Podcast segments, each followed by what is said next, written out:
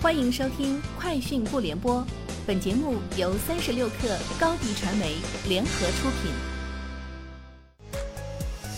网罗新商业领域全天最热消息，欢迎收听《快讯不联播》。今天是二零二二年五月十九号。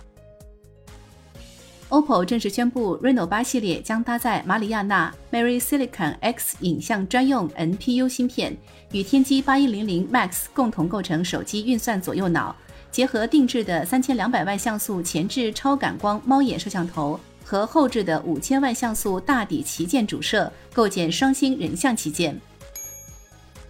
五月十七日，绿驰汽车科技集团有限公司被上海市青浦区市场监督管理局吊销营业执照，原因是公司成立后无正当理由超过六个月未开业或者开业后自行停业，连续六个月以上。事实上，早在2020年，绿驰汽车就被曝拖欠员工薪水，公司已基本处于瘫痪状态。绿驰汽车曾表示，经过首轮、B 轮、C 轮总计约一百亿元的融资之后，将会于2021至2022年完成上市。但截至目前，绿驰并未量产过任何一款车型。马蜂窝大数据显示，近一周以来，五二零的搜索热度高涨百分之七十五，与之相关的搜索词则从往年的酒店、餐厅、民宿变成了露营、房车、野餐、公园等户外休闲玩乐项目，其中房车热度上涨百分之一百二十三。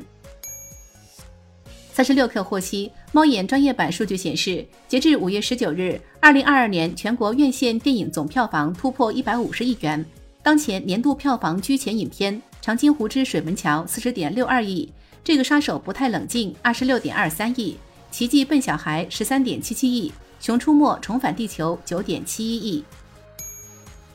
共同社五月十九日报道，索尼集团十八日在东京召开二零二二年度经营方针说明会，表示将把网络的虚拟空间元宇宙作为新增长领域大力投入，力争与现有业务游戏、电影、音乐等娱乐方式相结合，形成叠加效应，吸引用户。具体来说，索尼将提供能让用户在线聚集玩游戏的服务。此外，还考虑通过传感器对体育场上运动员动作进行捕捉和在线，让观众可从喜欢的角度观赛，以及举办现场音乐会等。